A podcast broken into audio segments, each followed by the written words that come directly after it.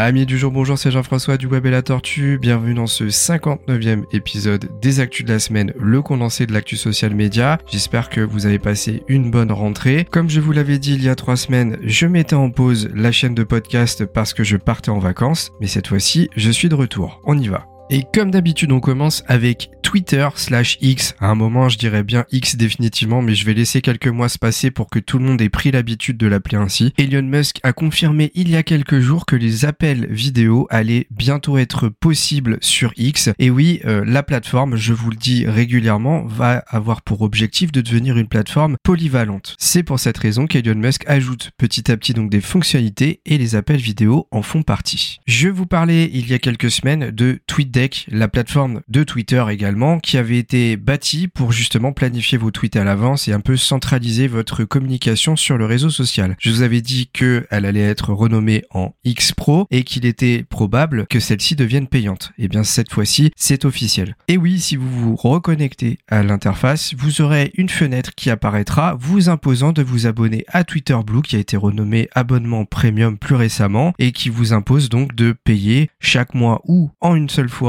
pour l'année à 100,80 euros par an pour être précis. Et donc vous aurez ainsi accès à toutes les fonctionnalités professionnelles de Twitter, donc de X, mais également de X-Pro, l'interface de centralisation de la communication. Alors bien entendu, il est fort probable qu'en devenant payant, eh bien l'interface soit améliorée et que donc vous ayez beaucoup plus d'avantages en passant sur la version professionnelle. Néanmoins, vous avez beaucoup d'autres plateformes qui font autant de choses, par exemple Hootsuite, Swello, euh, Agora Pulse et j'en passe, mais qui eux vous permettent en plus de gérer d'autres réseaux sociaux à partir d'un seul endroit. Et donc tant qu'on est sur l'histoire d'abonnement premium Twitter Blue, eh bien sachez que d'autres fonctionnalités ont été implémentées en parallèle, comme par exemple celle de cacher le nombre de likes sous vos tweets, mais aussi de cacher le nombre de personnes ayant activé la souscription sur votre profil, autrement dit qui payent un abonnement premium pour avoir accès à du contenu supplémentaire sur votre profil. Enfin, vous l'avez peut-être remarqué il y a quelques semaines, les notes sont arrivées. Alors qu'est-ce que c'est les notes? En fait, ce sont des commentaires qui sont rajoutés directement sous le tweet. Attention, je ne parle pas des commentaires classiques, mais vraiment de petites bulles d'annotation qui sont rajoutées en dessous du texte du post et qui permettent de justifier et de recontextualiser le tweet qui a été rédigé par une personne afin de vérifier et de confirmer si l'information est bonne ou mauvaise. Le but étant, vous l'avez compris, d'éviter tout ce qui est mauvaise information, fake news et d'apporter des précisions, surtout quand on parle de sujets liés à la politique. Alors pour moi, cette fonctionnalité, elle est vraiment top parce qu'elle permet d'éviter de se faire avoir par des posts trompeurs. D'ailleurs, j'ai oublié de préciser que ça pouvait aussi concerner des posts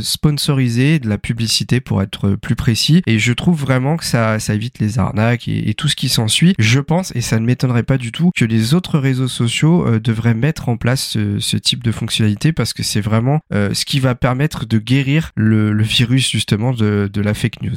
On passe à YouTube. YouTube qui a mis en place un nouveau moyen de générer des revenus et celui-ci est plus facilement accessible puisque vous pouvez y accéder dès lors que vous avez 500 abonnés. Alors attention, 500 abonnés alors qu'habituellement c'est 1000 abonnés pour accéder au programme partenaire de YouTube. C'est une bonne nouvelle mais il y en a une qui est un petit peu moins bonne. C'est que pour avoir accès malgré tout à cette nouvelle option, il faut avoir cumulé 3000 heures de visionnage pendant les 12 derniers mois contre 4000 quand on veut atteindre le programme partenaire en plus des 1000 abonnés. C'est 1000 heures de moins, certes, mais c'est quand même pas facile à atteindre parce que quand on a que 500 abonnés, bah, vous, vous doutez bien que plus on monte, plus ça va vite. Et donc, bah, les 500 abonnés pour 3000 heures, ça veut quand même sous-entendre que votre chaîne doit performer un minimum. Alors maintenant, on va parler de ce que ça ajoute justement si vous avez accès à ce programme. Ça ajoute trois choses. Les super thanks déjà qui sont introduits depuis 2022. C'est une option qui permet à un utilisateur de débourser entre 1,99€ et 49,99€ et ainsi d'avoir la possibilité principalement de vous générer un commentaire customisable et personnalisé qui sera mis en avant dans la zone des commentaires, vous vous en doutez. Autrement dit, c'est une sorte de don que vous ferez quelqu'un qui apprécie votre contenu. La deuxième fonctionnalité concerne les super stickers et les super chats. En fait, ça permet aux spectateurs d'acheter des autocollants ou des messages qui seront épinglés dans le chat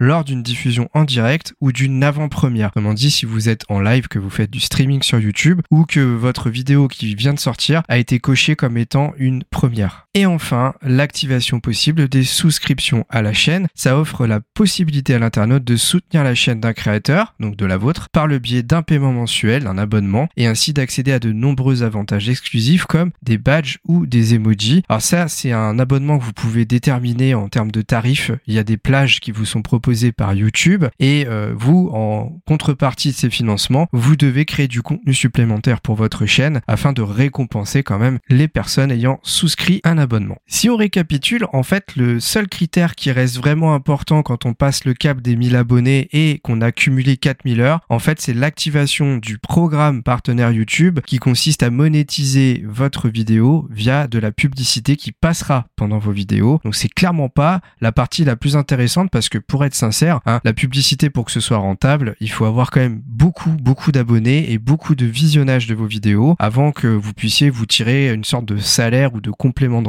très clairement. Euh, par exemple, pour une chaîne qui a environ 20 000 abonnés, eh bien sachez que une chaîne va rapporter environ 100 euros par mois. Hein. À peu près si elle fait un nombre de vues dans la moyenne d'une chaîne qui a 20 000 abonnés, je dirais, euh, c'est à peu près à ça qu'il faut vous attendre. Donc vous êtes bien conscient que c'est très loin d'être quelque chose de rentable au départ. Globalement, je trouve que c'est une bonne chose. Personnellement, j'aurais carrément tout redescendu à 500 abonnés, hein, parce que très clairement, la publicité, déjà avec 500 abonnés, si votre chaîne cartonne, ça peut déjà devenir quelque chose d'intéressant. Donc j'avoue que je comprends pas pourquoi ils ont tout, ils ont pas, pardon, tout basculé à, un gap de 500 abonnés plus 3000 heures de visionnage cumulé sur un an. On verra peut-être que ça va évoluer dans les mois à venir. Et on passe au groupe Meta. Meta qui envisagerait de proposer une version payante d'Instagram et Facebook avec quelque chose qui est pas très propre en termes de justification, si on lit entre les lignes bien entendu. En fait, le but serait que la version payante soit premium et qu'elle n'ait donc plus de publicité, que vous puissiez naviguer tranquillement, que tout soit clean et que les personnes qui n'ont pas la version payante, elles, eh bien, se tapent de la pub, attirent l'arigot et n'aient plus de choix de, refuser qu'on leur vole leurs données personnelles et ainsi de suite. Ah, je sais clairement pas si ça se fera pour de bon. Et j'espère que c'est pas la vraie volonté derrière tout ça, mais ça m'étonnerait pas malheureusement. On verra, mais rien n'est fait pour le moment. Si on fait un petit point sur Thread, pour rappel, le concurrent Made in Meta pour aller chercher, eh bien, X, un Twitter,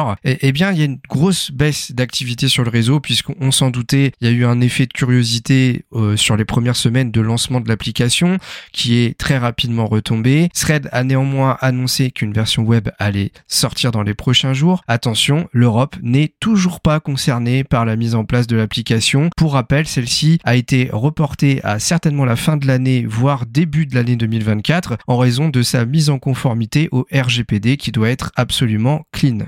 Côté Instagram, on a eu un récapitulatif des 5 nouveautés qu'il ne fallait pas manquer cet été, rédigé par le blog du modérateur. Ça me permet de vous faire un petit résumé de ce qui s'est passé durant les deux derniers mois. On a les canaux de diffusion qui sont sortis. Pour rappel, ce sont des canaux à sens unique. Autrement dit, si vous avez un compte Instagram, vous créez un nouveau canal et vous, vous allez pouvoir proposer du contenu à l'intérieur que seuls vos abonnés pourront voir, mais eux ne pourront pas interagir avec. C'est juste, ou tout du moins, ils ne pourront pas faire de commentaires, mais seulement répondre par des émotions des réactions via des cœurs, des pouces en l'air, etc.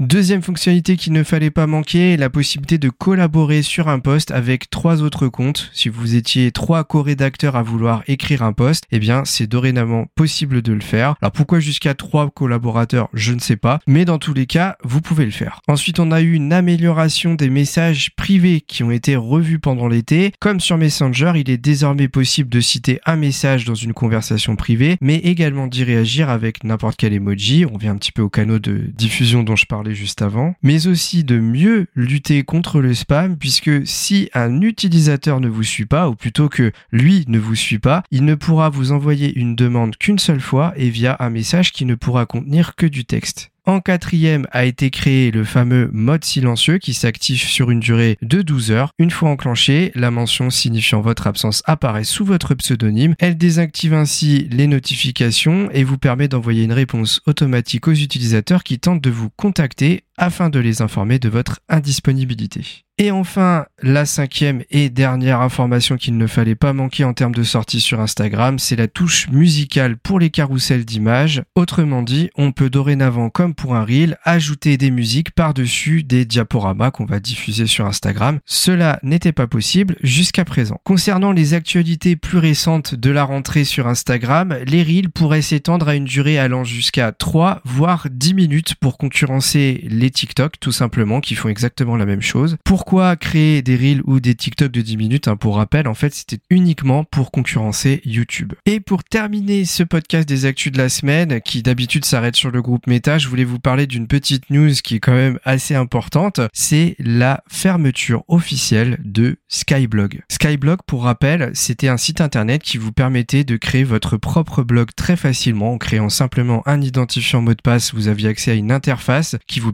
de raconter entre guillemets votre vie. Pour moi, c'était un des premiers réseaux sociaux. D'ailleurs, il a été archivé par l'INA. Hein. C'est là où on a les, toutes les archives un peu des documentaires audiovisuels euh, qui sont vraiment très vieux. Et ben, c'est là où on se dit que quand même Skyblog a vieilli. Alors pour rappel, la plateforme avait 21 ans 21 ans de service, c'est quand même pas rien. Et en fait, elle a été en déclin à l'arrivée de Facebook, donc en 2003. Malgré tout, elle était toujours en activité, mais bah, clairement, elle avait été complètement délaissée, hormis par ses fans inconditionnels qui à l'époque avaient peut-être commencé et n'avaient jamais arrêté. Mais euh, de toute façon, euh, elle avait plus vraiment de visibilité, en tout cas pas à ma connaissance. Eh bien, elle a été fermée officiellement le lundi 21 août. Et voilà, cette fois-ci, on est bien à la fin de ce podcast des actus de la semaine. J'espère que ça vous a plu. Je vous souhaite une nouvelle fois une très bonne rentrée. Comme d'habitude, si vous voulez échanger avec moi, n'hésitez pas à le faire via les commentaires sur YouTube directement par rapport à l'épisode de ce podcast. Et n'hésitez pas à mettre 5 étoiles et à vous abonner à notre chaîne de podcast si ce n'est pas déjà fait. À très vite pour un nouveau podcast du Web et la Tortue.